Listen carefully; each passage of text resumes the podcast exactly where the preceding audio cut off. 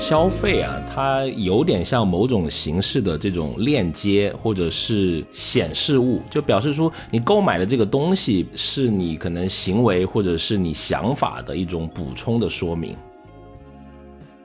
在我们的消费的购买决策的时候，其实这样一些出于爱心的感性的理由，在比如说性价比呀、优惠呀、品牌呀、款式啊、实用性这些冷冰冰的理性的维度之外，对吧？其实它在我们普通人的这个购买里面，也是一个考量因素之一。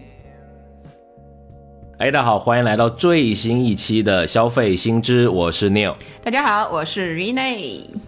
哎，根据今年十月份央视网有一个调查的数据，在消费者端呢，百分之八十三的网友认可在购物的时候会优先考虑公益商品。那反观企业端，企业商家有一个公益捐赠的排行榜的发布，榜单中前一百名里面有八十一家是国货新品牌。对，看你这个两个说的这个数据，就感觉这个。做这种慈善类消费的双方，仿佛有一种这个双向奔赴的爱，大家都是八成八成的人，就其实是绝大部分的这个企业端，还有绝大部分的那个消费者端，其实都还挺认可买和卖这一类的公益商品。哎，类似这样的，可能我们可以把它称为善意的经济。那随着时间的流逝啊，它在我们消费中的这个形态也是会发生改变的，对吧？比如说早年间啊，我们去，比如说肯德基、麦当劳啊，你。比如说，对方找了几个硬币给你，他会啊引导你说，哎，那个啊小朋友，哎不是同学，你要不要？是真的很小，对 对对，小朋友都出来了。要不要把这个钱捐给？那他有个爱心盒，对吧？可能是宋庆龄基金会，或者是什么一分钱捐助什么希望工程那一些。对，现在已经。基本上看不到了，反正我目力所及就很少了，因为可能跟现在这个电子化的支付有一定关系。没错，就是有一些这种嗯比较古早的，随着随着我们这个电子支付的方式这一类的。捐款就是献爱心的这个方式，好像慢慢的不见了。但我最近有看到一个，呃，其实还蛮出圈，也让我感觉啊蛮感动的一个一个热点新闻。其实就应该就在这我们录节目的这一周之前，就是林海，林海是出那个蜜橘的。啊，先给大家介绍一下临海的蜜橘。啊，算了，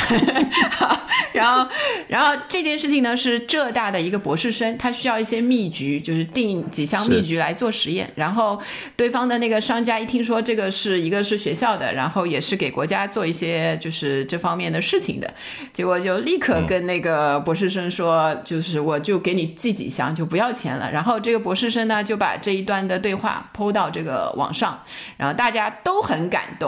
然后后来发生的事情呢，就更让人动容，就是大家一起涌进那一个蜜橘呃商家的那个直播室，据说一下子订单就收了超过七万，就几乎是爆单的那种状态了。所以就是看那个新闻，感觉还是挺暖心的。是跟大家补充一下，为什么他想介绍蜜橘啊？因为 我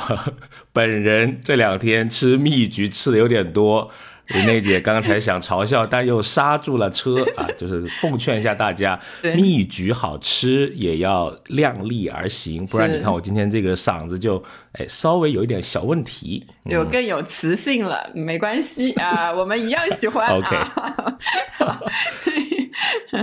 是那因为这些爱心的消费可能。有一些象征意义的是我们这种爱的循环嘛，因为人之初性本善，是吧？有人帮助别人，然后大众友善的对待别人，感觉还是一个挺温暖的。一个事情，对，就是以前有一句话说，就为众人抱薪者，不可使其冻毙于风雪。就是大家有人帮助了，就是别人，就是其他的人也去帮助他，就这样的一种形式。在我们的消费的购买决策的时候，其实这样一些出于爱心的感性的理由，在比如说性价比呀、优惠呀、品牌呀、款式啊、实用性这些冷冰冰的理性的维度之外，对吧？其实它在我们普通人的这个购买里面，也是一个考量因素之一。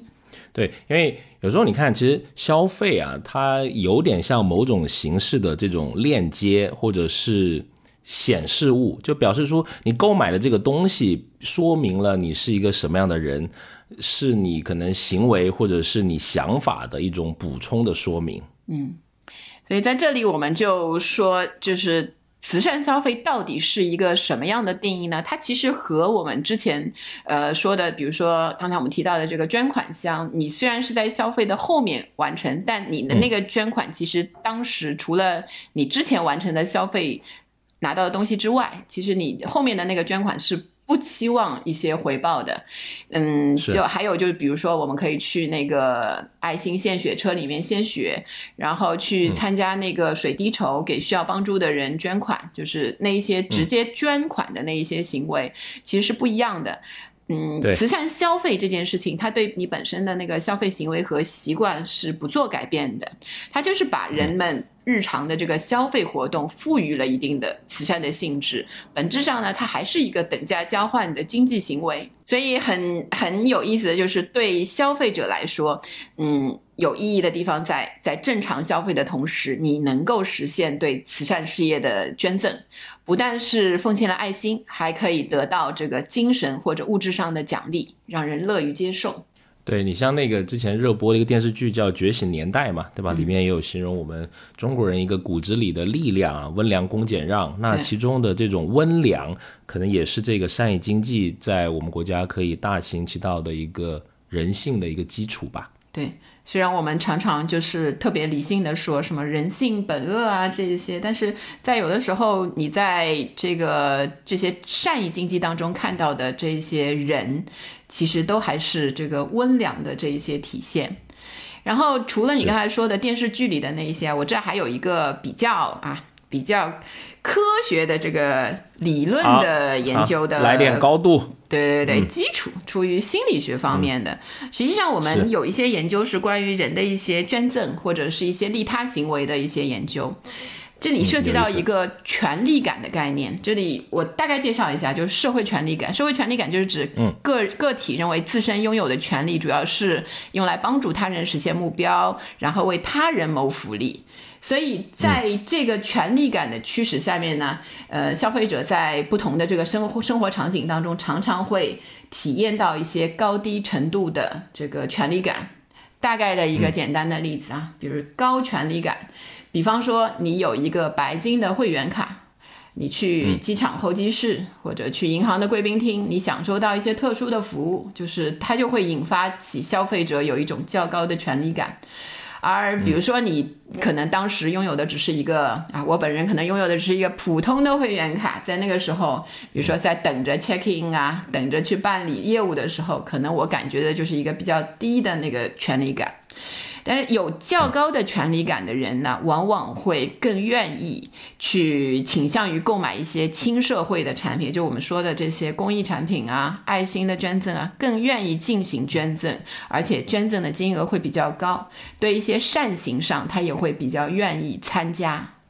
所以有时候我们说就是。呃，善有善报，其实是把它倒过来说，就是你善，你行了善行之后，你好像得到了一些好处，就不知道哪个是先，哪个是后，但是互相促进吧，就是因为你奉献了一些爱心，可能对自己也有一些正面的暗示，然后你做事情就会比较顺利。是的，呃，有些我觉得可能跟我们传统的道德观念，对吧？他倡导的这种呃美好的道德观念，可能也有一定的关系。可能也跟当你财富积累到一定的时候，你希望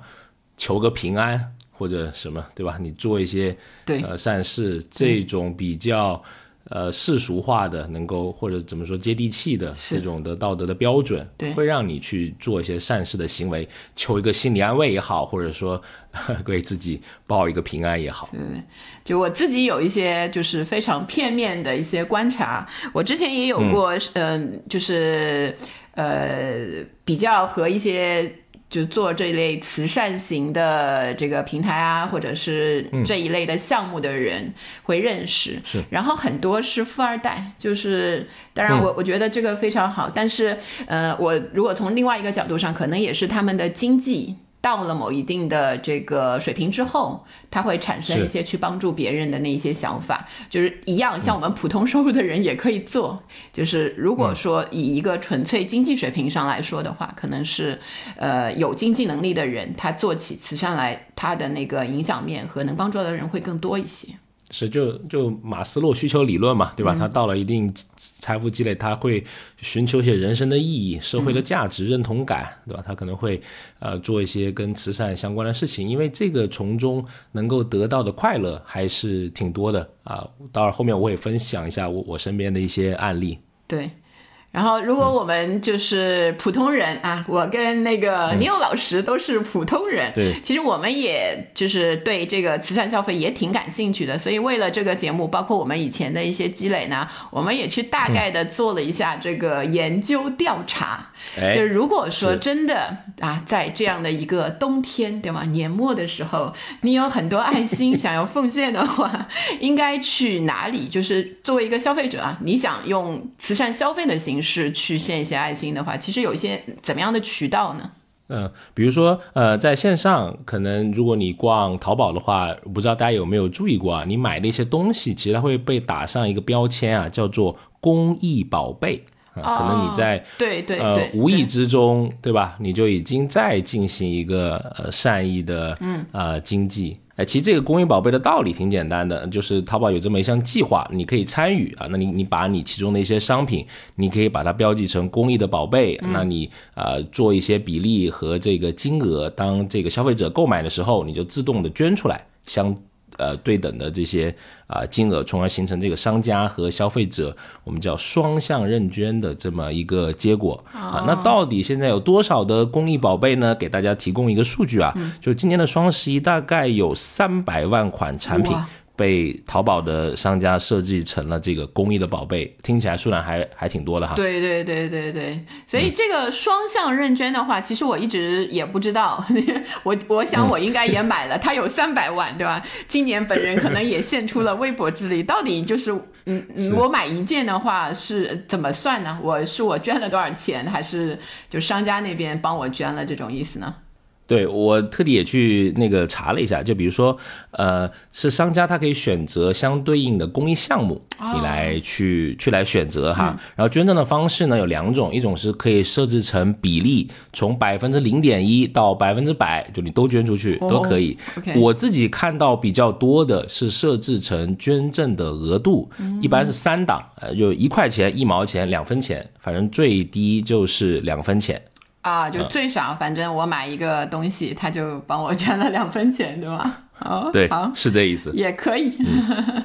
好，除了那个你刚才说的那个公益宝贝，我现在知道是具体是怎么样的一个形式了。然后我自己体会过的呢，另外一个线上呢，是在疫情的那个时候，就是疫情开始了一段时间之后，就春节上来的时候，呃，那个时候有很多的那个助农的产品。就是我不知道你有没有注意啊，就是买一些这个农产品，还有比如说像那个云南的花，那个时候好像积压了很多，然后你去很多直播间，它都有这一方面的这个产品，对吧？交给你。嗯。然后我看到那个，后来我去查了一下那个关于这个助农活动的，淘宝有一个发过一个成绩单，就是在今年九月的时候，然后在系统性的直播助农的计划村。播计划上线了三年之后呢，淘宝直播平台累计已经有十一万农民主播，然后开播超过了两百三十万场，所以这就是为什么你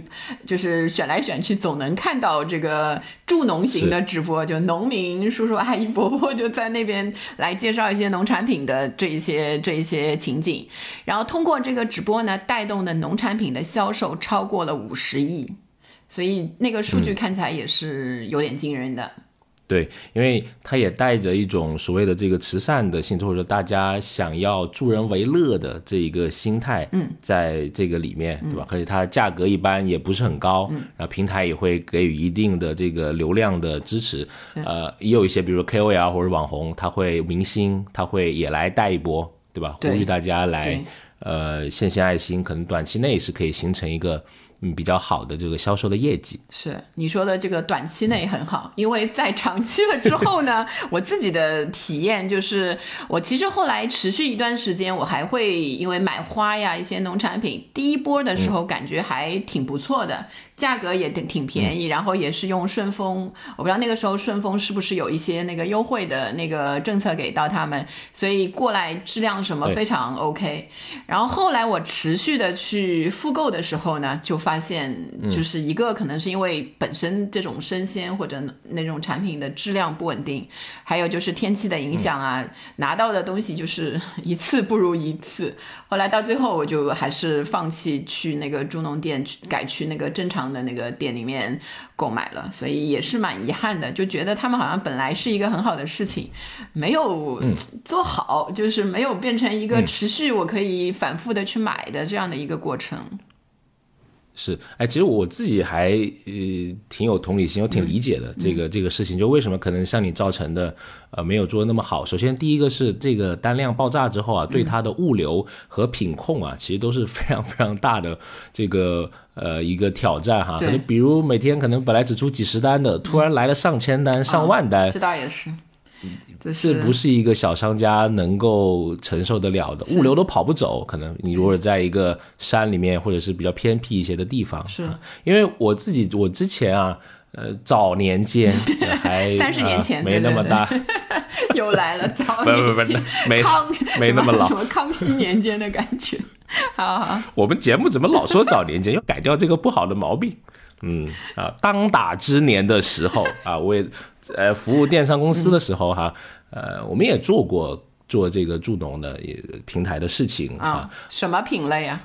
哎，是这个陕西的油桃，嗯。啊，卖的是油桃，嗯。啊，这个品呢，嗯，其实就像你说的，你鲜花可能还好像桃子啊，是好容易碰坏的，其实就。是。我因为我自己我就卖了可能二三十单吧，就是在朋友圈啊什么发，后面人家就 其实会有拍照片了，悄悄发给你说，哎，这个呃你有怎么这个桃子好像有点问题。还得跟别人解释，对吧？因为在运输的过程中，可能那些商家没那么有经验，会有一些磕碰啊、坏的这些的的问题，嗯但当时卖的量也挺大的，我记得一天都卖了小十吨啊，就是这整个公司的力量。对啊、因为确实你看那些农户是挺可怜的，就就很。你就看到一个很荒诞的一幕，就是把桃子埋在地下，比桃子运出去 更是更省钱，你知道吗？就是如果他卖卖卖不出去的话，可能会贴嗯钱，对吧？那个那个是啊，是。是就很夸张的，是嗯，所以听你的这个以前的这个经验的分享，首先啊，我发现你真的是一个对水果很有兴趣的人，就是自己吃的啊，连自己运营过的全是水果。油桃我也很喜欢吃，油桃会上火吗？我不知道哎，你像你这样一天两斤，肯定是会上火的。不过定义上火这个事情就是蛮玄学的，我感觉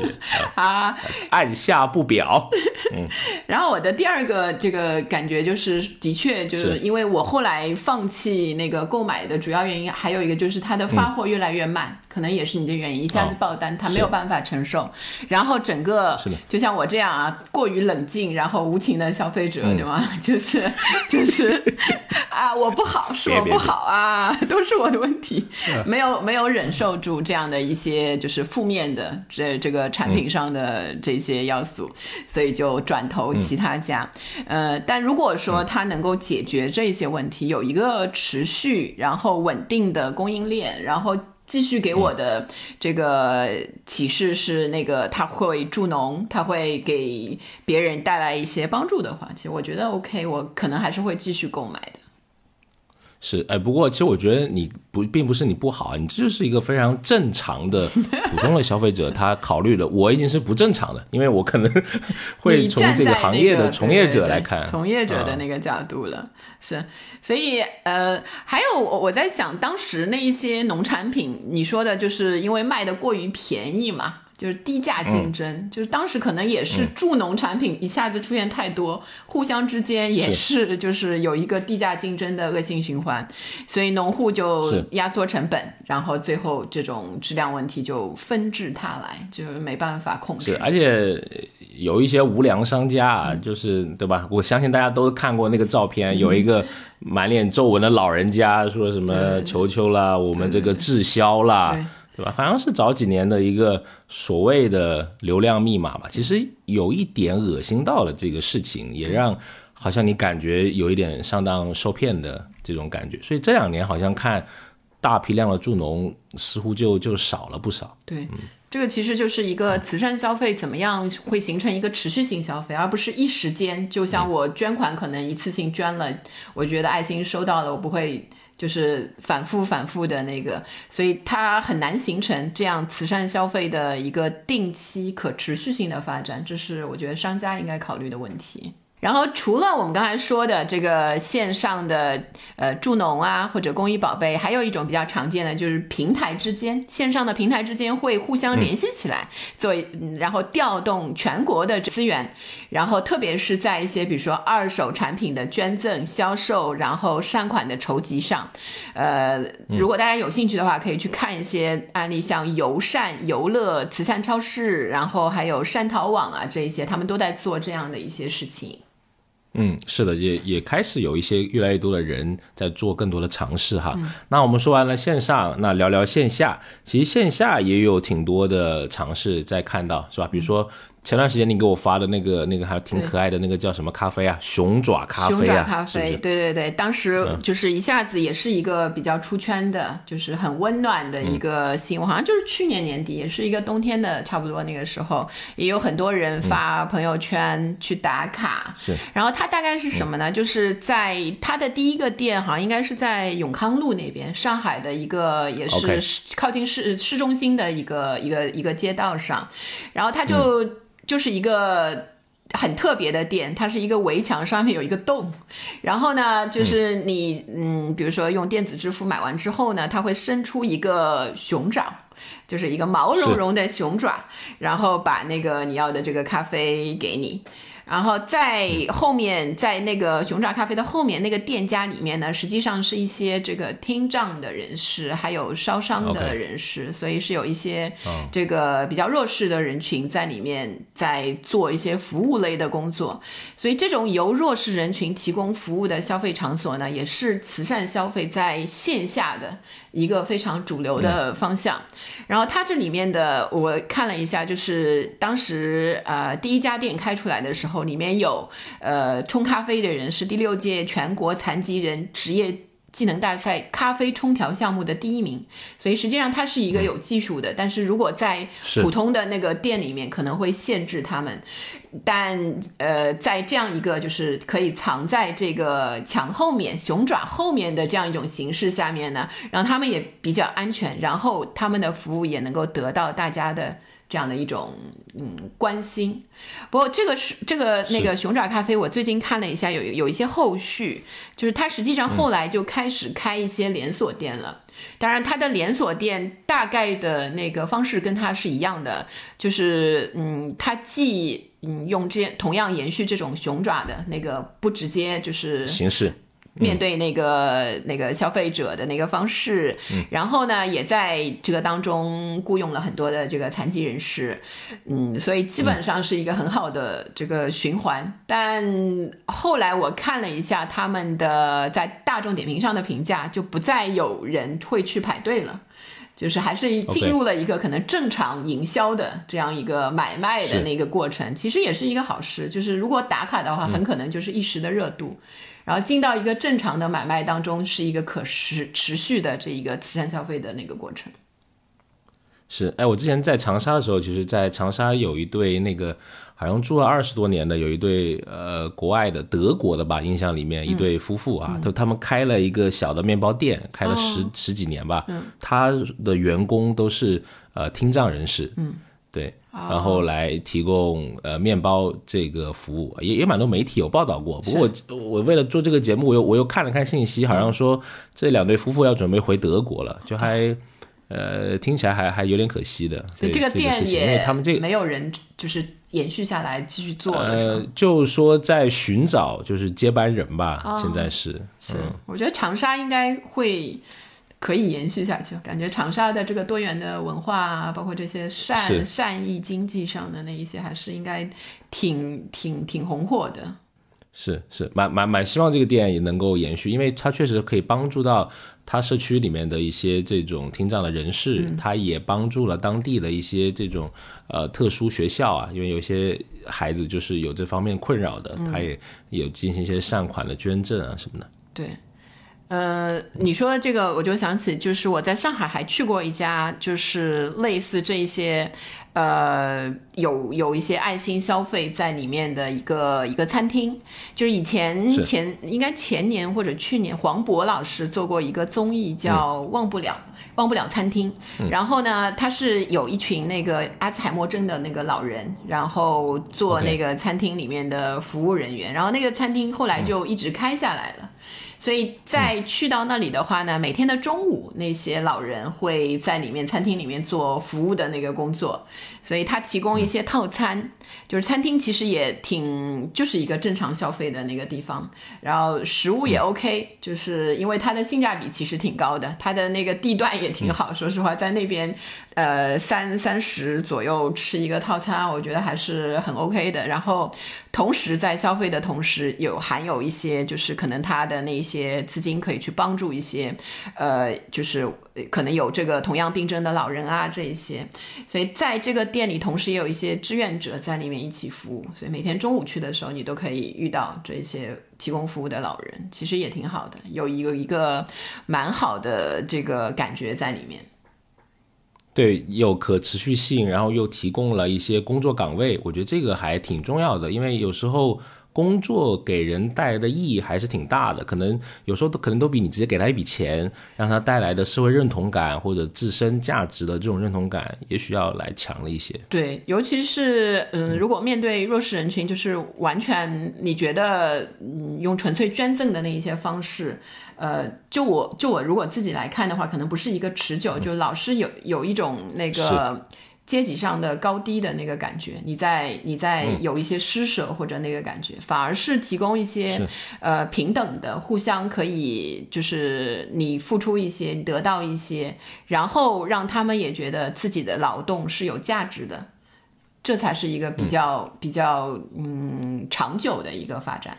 嗯，同意。那还有一种形态，就是所谓叫做慈善的这个商店哈，在国外比较多，然后现在在国内也开始慢慢来开始有，为大家找了一些国外的一些一些案例啊，我们发现其实挺多都有这个宗教的背景的。那它这个生意模式是什么呢？就是通过售卖公众捐赠的闲置二手的物资啊，然后给不同的受助群体来这个筹集善款，而且它也能解决一些社区内的可能弱势群体的这个呃工作。的这个问题，也提供一些工作的这个岗位哈，比如说呃有在纽约有致力于为这个艾滋病患者服务的这 Housing Works 啊，有在英国有关爱这个老年人的叫做 Age UK，嗯，也有在呃关注这个心理健康的叫 Mind，嗯啊，还挺多的，特别是在伦敦还挺多的。我自己查的数据啊，呃，找了一下，为什么呢？因为在伦敦开这个慈善的店铺啊，你只用交百分之二十的税。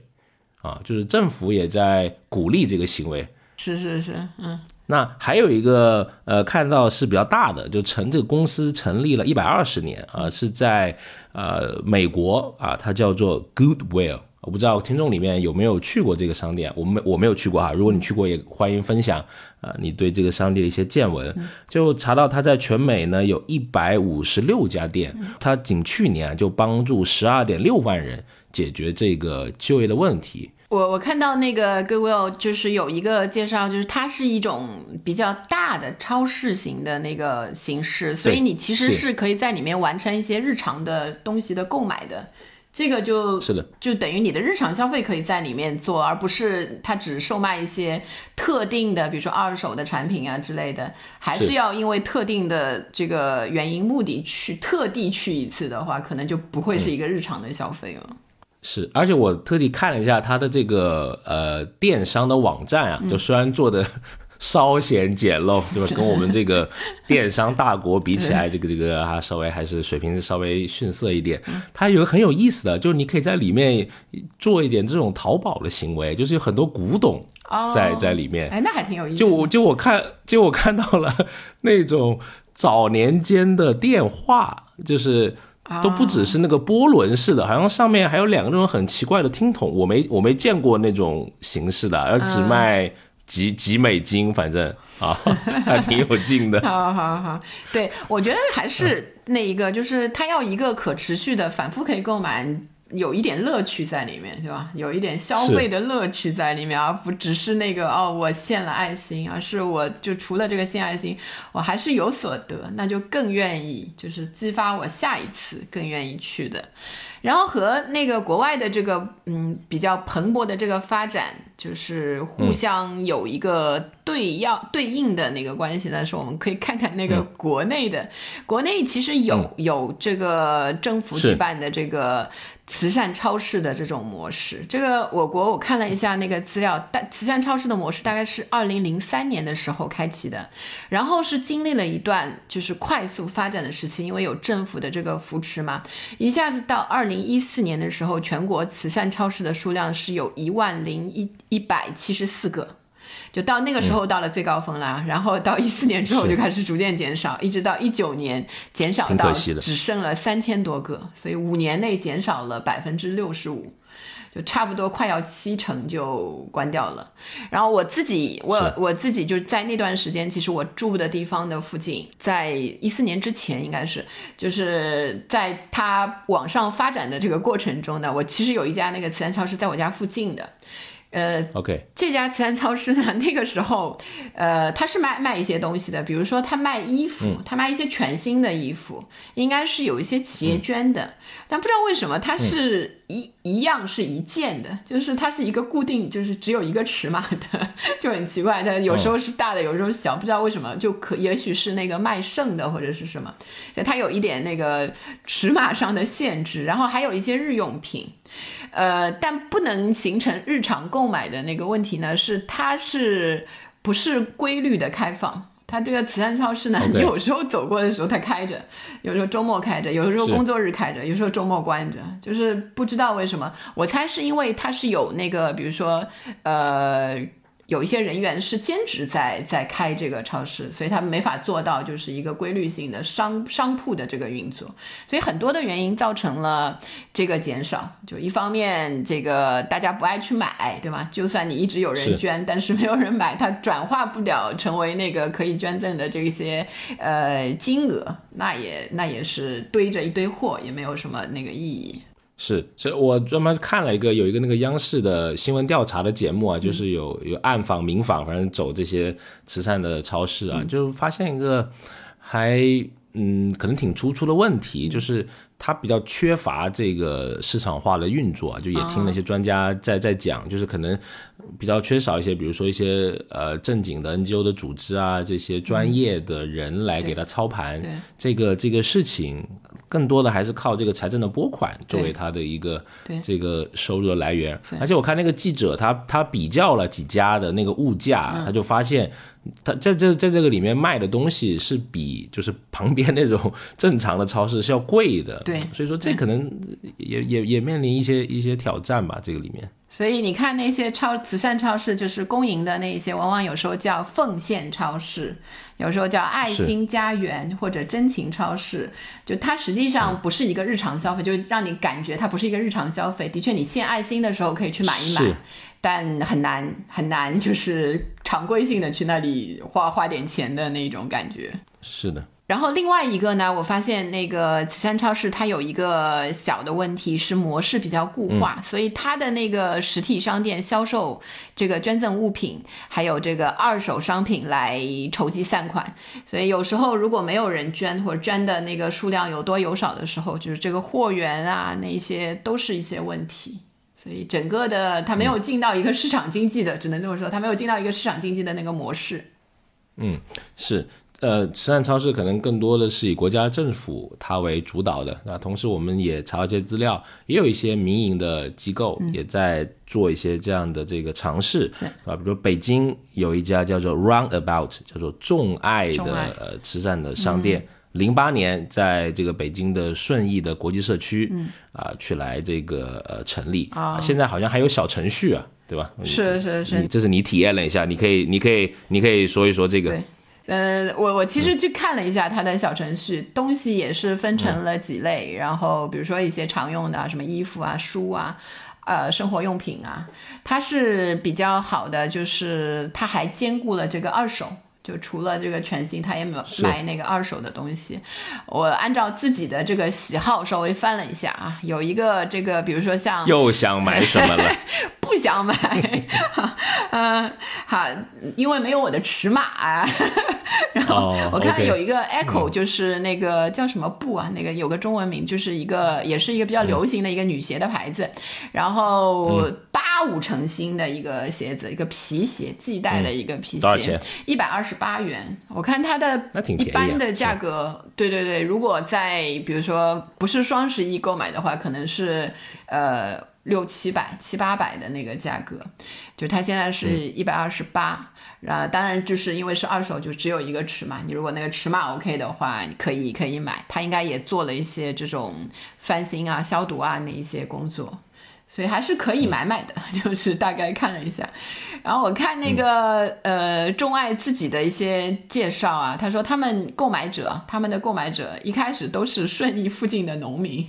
因为他其实有一个嗯就是从他的这个这个众爱开始的历史来看呢，就我们刚才说，一个是他从那个国际社区，对吧？就是顺义，我不知道大家有 有没有一定的理解，对吧？经济水平相当过一些高文章对对对，妈妈要买铂金包，对吧？对 那个、那一个，所以他捐赠进来的那一些人，他可能很愿意捐。但是他们没有购买这种二手产品的习惯，就消费循环不起来循环不起来。然后就是 只有一开始就只有一些低收入的人群才会购买这一类的二手产品。但比较好的是，后来不断的运营啊、宣传啊，这大家的这种认知和生活方式有一些改变了。所以到现在，嗯它大概能够达到就是三成多的这个顾客是这种白领阶层以上嗯的这个有消费能力，然后也愿意接受环保的生活方式的人。嗯，是，而且我看到他其实也成为那个中华少年儿儿童慈善救济基金会下属的一个基金的项目，他也寻求了对。一些呃这个政府和组织的一些帮助。是这个是我看了一下，因为跟你之前说的那个长沙的面包店可能有一定的那个相似，就是他的那个发起人后来、呃应该是回去自己的国家，他一开始也是一个、哦。一个那个外国人。对对外籍友人来创办的，然后他回去之后可能就是有后来的其他的人延续了这一个，然后又给他。找了这种多元化的，包括嗯寻找政府支持啊这一些的方式，所以他现在应该也是可以，就是不仅是在顺义对吧？顺义的那个发展，它也是一个全国可以购买的一个平台，然后整个就达到了一个你东西进来，然后卖出去，然后整个善款的这个循环的这个过程。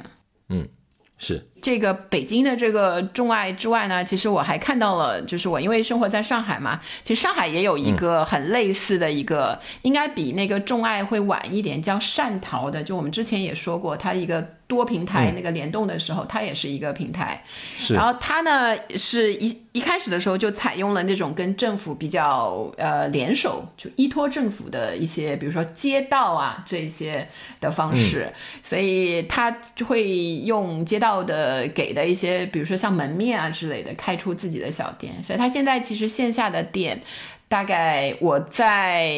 大众点评上搜了一下，现在应该有十家左右在上海，可能在其他的上海的临近城市也有。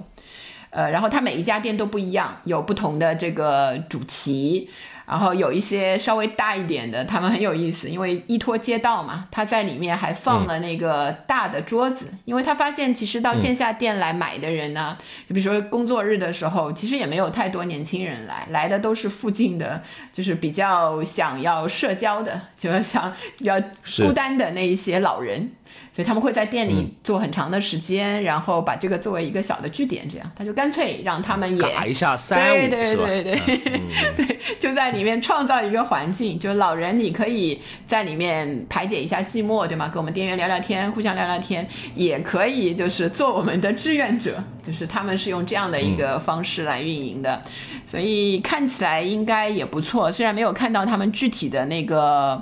嗯，比如说运营的一些一些这个报表啊 之类的，但我相信应该是一个比较好的一个状态，因为好像在不断的开店，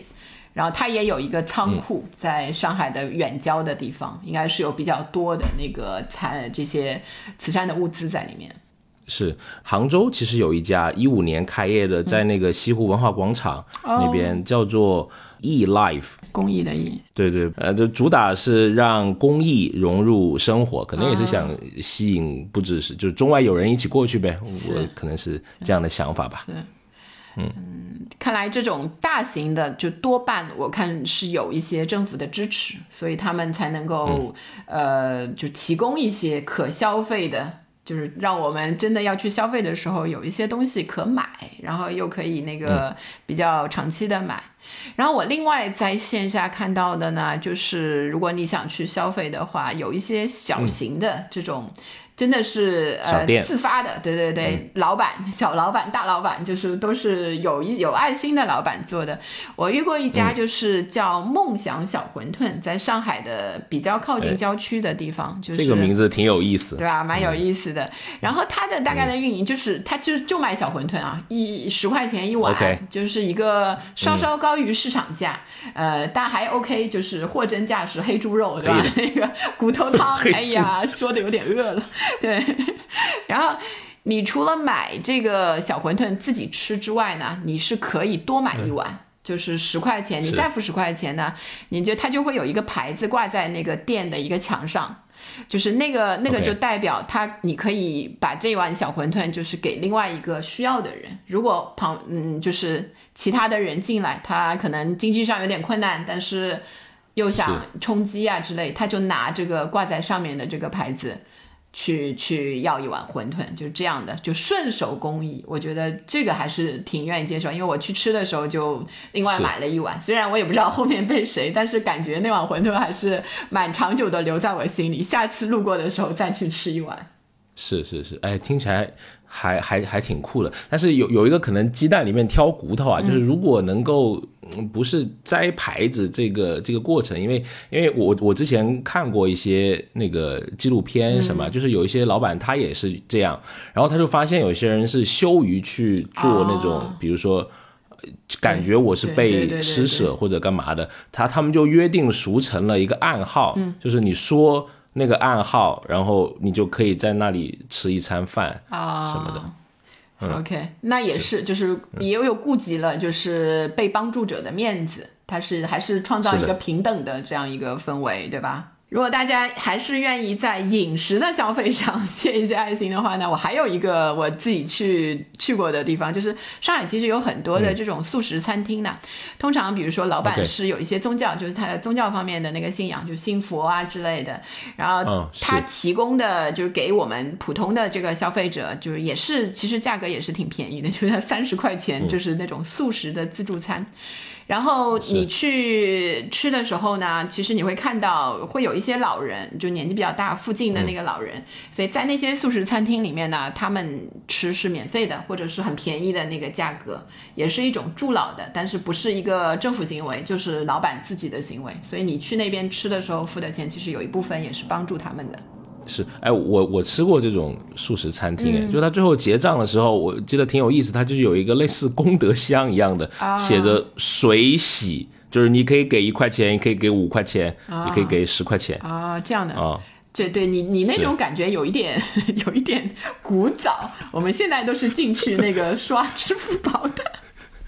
对对对对对，这确实是挺多年之前是呃吃的这么这么一家餐厅。你这样说起来，我有点我有点印象。对对对，有时候比如说我我因为有一段时间还挺常去吃的，有时候就觉得会多给一点，就是反正刷的时候你自己那个那个转账的时候多写多多多写点数字，多转个十块二十块，就感觉是呃一样是吃饭，但是我会我会吃的比较开心一点，这样。嗯。是的，那还有一种就是我们身边里面就是义卖，嗯，义卖的这个例子在我们身边，我自己的社区里面还还挺多的，可以给大家我说一个吧，我举个例子吧，因为其实我我老婆就是在呃运营一个这个公益的组织啊，就他们呃在做教育戏剧。啊、然后我记得就是在前两个月，他们就做了一个活动，就是让社区里面的孩子自己来表演，然后自己卖门票，然后门票的收入捐给那个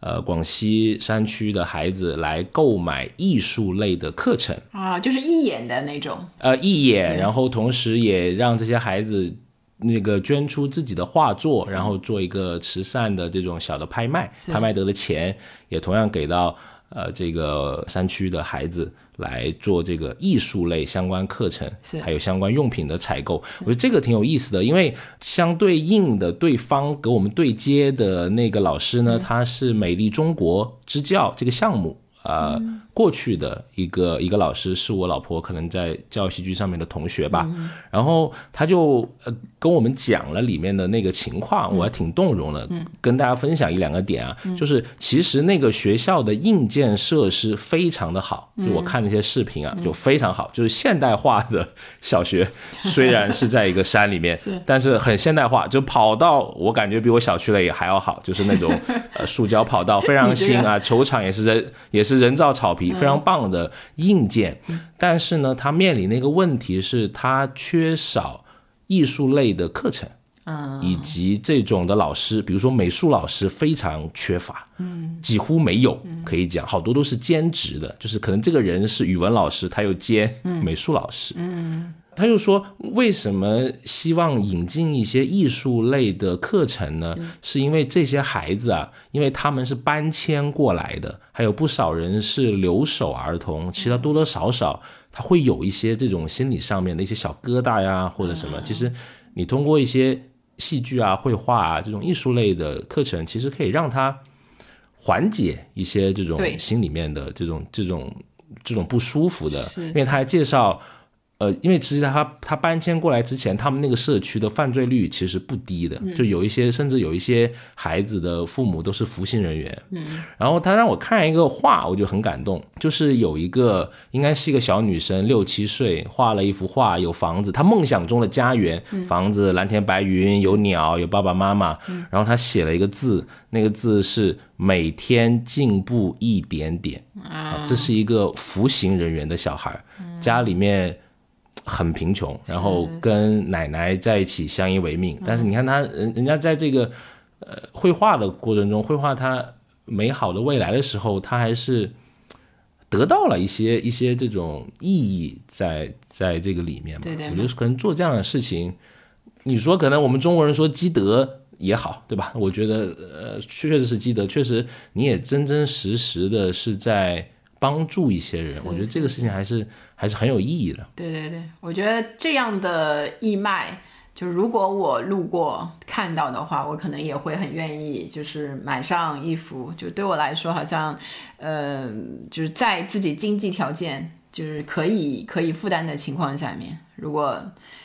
创造出这样一些，就后面你的你的消费可以创造出一些意义来。是，而且你还教会了你的你的小孩儿，对吧？我们不仅仅是捐钱，我们希望帮助他们，我们用自己的能力去来，嗯，让你身边的一些小朋友也能跟你一样有一个更好的一个未来。是是，我看到有平台，就像腾讯公益，好像它也是做一些这这方面的，哎每年都会有。叫什么九九公益日吧，好像定为九月九日。对好，然后我们大概说了一下，我们在生活里面就是经常可以可以顺手或者比较易容易去到的一些这个慈善消费的场所。然后我们大概说说最近就是、其实慈善消费啊这种善意经济啊也是在不断的发展啊。虽然我们有有一点吐槽，有一点就是乐意，呃，就各种这个情绪在一起的时候，呃，也能看到，就是虽然我这是我们个人的，但是整个社会上其实也能看到啊，一个是国货的品牌在。就是支持这一些慈善类的经济上面呢，他们担负起了更多的这个社会责任。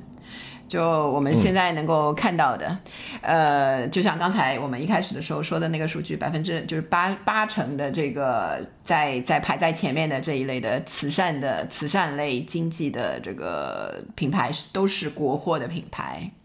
是，哎，在商言商啊，就我们说一句，其实，呃，所谓现在就是，特别是年轻人对价值的归属感是很强的。就如果你就商家，如果你选择合适的、有意义的这种慈善团体来进行合作，比如说你在一些什么弱势群体啊、环境救灾，包括男女平等，其实是可以提升这个企业的品牌价值的。是而且你的员工其实是可以增加所谓的归属感，还有这种骄傲感的。是是，是因为其实像我刚刚说的，呃最提升说，其实买一个东西是能够证明你是谁的，或者代表你是谁的。那消费者会希望自己喜欢的品牌为这个社会做一些力所能及的呃事情的。是，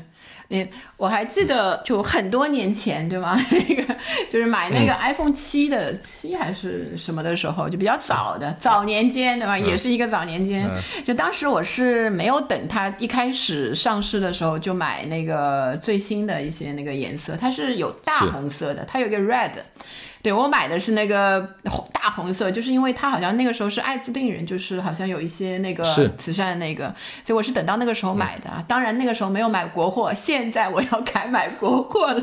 就如果说国货的品牌有一些我喜欢的这个产品，然后其中的某一款对吧，搭载着这样的那个意义的话，我的确会考虑，就是好像是跟自己的价值观会比较符合的那种感觉。是，来跟我用一样品牌的吧，它也是红色的壳子。我不想搭你的茬。行，好，好，另外我我另外还有一个发现，就是那个名人、明星、idol，对吧？他们带动这种善意经济，这种动力非常之强，就是呃比较。嗯，年纪比较大一点的那个明星啊，就比如说像周润发，他捐赠了很多钱，然后古天乐就是也是捐了一些这个希望小学，就是大家现在在提到他们的形象的时候，就会有有一个这个修辞的手法在上面，对吧？比如说古天乐有时候上了新片，虽然也也会拍一些对吧？比较烂一点的片子，但如果在上映的时候，我有时候有时候会去看，就感觉就跟大家广大网友说的一样，感觉人家都捐了那么多那个希望小学了，你去买一张电影票又能怎样呢？就是一定会会带动一些这方面的这个形象塑造带来的消费。是，而且他还好吧，他没有特别刻意的营没销有对自己对对在，没有对吧？我觉得这个这一点他挺不容易的。而且其实古天乐是演艺协会的会长，哎，哦真的啊他在 哎，不知道 哎，会长吗？两个电电影协会会长，然后演员工会的会长。啊、我、嗯。我我为什么脑海里以为是刘德华？香 港电影一哥啊，其哦实古天乐先生。是是是，嗯。所以他就是整个的，就算就是说他的慈善的形象一部分可能是刻意营造也好，但是如果是比较完整的这样的一个形象的话，对我们就是影迷来说，或者是另外一种角度对消费者来说，其实都还是挺接受的。这个也可以作为一些年轻的 idol，对吗？作为一个一个这个呃例子，因为一些年轻的 idol 的，比如说影迷会啊、后援会啊，现在也往往以慈善作为一个切入点，为他们做一些这个宣传的捐款啊，或者是买一些那个慈善类的东西。嗯，这个嗯，如果在有一些慈善的行为被被证明是一些负面的行为，造成一些负面新闻的时候，其实还是会有一些反噬的。是的，比如说呃，前段时间也在杭州了，有一个那个就是保姆什么纵火案嘛，对吧？其实那个那个那个男主是是后面也搞带货啊什么，但是后面也发生很多很狗血的一个事情，也有点一地鸡毛哈。是，然后最后就等于整个形象的破产，对吧？就是是这个这个的反噬还是非常的厉害。然后还有一个呢，就是我们最近就今真的是最最近这个非常厉害，就是野性消费，鸿星尔克啊有点野啊，还记得吧？啊，后来还有这个风花。最新的还有像什么拉夏贝尔，就是类似这一些，一旦有一些呃，就 是怎么说倒闭，有牵涉到倒闭的那个新闻啊之类的出来，哎，大家就会涌进去，就是这样的一种就帮人家一把，对吧？帮人家一把的那个野是性消费的心态，实际上也是善意经济的延伸。是，哎，拉夏贝尔挺可惜的，以前早几年还是什么年销百亿的，在上市的女装里面好像排第一吧，拉夏贝尔，挺厉害的，很多线下店啊。对，那古早的时候，对吧？早年间我也是他的，也买过他家的几件衣服，但现在可能真的今天已经讲了五遍早年间了，凸显了夕阳红节目。啊，不准讲了啊！好。啊，然后我们会就是说了很多这个好的慈善消费好的方面，但实际上，如果又从我一个无情的冷静的消费者的角度，对吗？我其实普通消费者，普通消费者，对对对，普通消费者的角度，我还是会觉得，如果把它看成是一个等价交换的一个经济行为，就是一个可持续的经济行为的话呢，我会乐意接受这个慈善的消费里面的溢价，我可以愿意接受它有一点点。高，但是我也有自己的空间和标准，它不能超得太过。是的，也要符合这个市场规律嘛，不然。一定是不会不会持久的。对对对，我看过那个扶贫产品里面，就是比如说淘宝里面有一些评价，就比如说扶贫产品，对吧？这个价格和质量要是和正常产品差不多就好了，对吧？下次我一定继续买，就感觉上就是一个一枪头一枪的一个买卖。就我这次献完爱心，我可能下一次，因为你这个其实溢价的空间超过我的这个。嗯，那个忍忍受的这个程度了，就算了。对，是好，我们最后归纳一下吧。比如说慈善的它的营销一些策略啊，或者意义，对吧？首先第一个是，我觉得是它重构了消费者、呃商家、公益组织还有互联网之间它这个协同的关系，对吧？越来越多的人来参与，越来越多新的形式的这个出现啊，那这个公益参与的模型其实也在。呃，不断的变化，就非常希望一些有大爱的企业、有能力的人或者组织，能够在这个里面发挥更大的作用啊，不只是捐钱，而是更多的是能够给你的社区、呃，你的城市带来一些改变，增加一些就业。我觉得这个非常非常关键哈，就是能让一些弱势群体或者需要帮助的人能够帮助他们，让他们能够自食其力。我觉得这个远比给钱要。重要的多或者有意义的多，授人以渔，对吗？是那个啊，然后还有，如果把这个看成是就是营销嘛，就慈善的营销嘛，作作为一个商业行为的这个基础上的话，就是要把消费者的这个接受程度考虑在比较优先的程度了。一方面，你应该正面积极的描述这个公益信息。给人带来的这个快乐感，我要是知道，就是比如说啊，这个是拿去帮助，比如说很清楚的去帮助一些什么留守儿童啊，是去帮助一些弱势群体啊，哪一些弱势群体啊，这些清楚的表达了之后，我会更愿意很快的，就是完成这一笔交易。另外，在这个比如说做一些广告的设计啊，那一些方面的时候呢。如果那个企业的形象、企业的比如 logo 啊那一些，一定要跟慈善信息一起出现的时候呢，慈善的信息放在 C 位，你企业的可以放小一点，就不要把企业放在很中间，对吧？就这样的一种形式，我们会更容易接受。好，那我们这一期聊慈善消费就到这里。虽然呃有时候会吐槽或者嘻嘻哈哈一些，但是啊，真希望这个事情越来越多可持续性的事情。跟慈善相关的，能够发生在我们的周围，能让这个我们的社区、我们的国家再好一点，这个世界再再好一些。啊，那如果呃，如果你希望也听到我们聊类似消费的新趋势、新数据，很欢迎你来订阅我们消费新知这个节目。我们每周五呢啊。都会更新一期节目。当然，如果你想跟我们有更多的交流，欢迎加入我们的听友群啊！你可以添加我们听友群小助理的微信“消费零零七六六六”啊，回复“入群”两个字啊，他就会把你请进我们的群，我们可以在一起啊探讨一下消费的事情啊。那我们就期待在下个周五再相见。拜拜，拜拜。学而时习之，不亦说乎？下回见。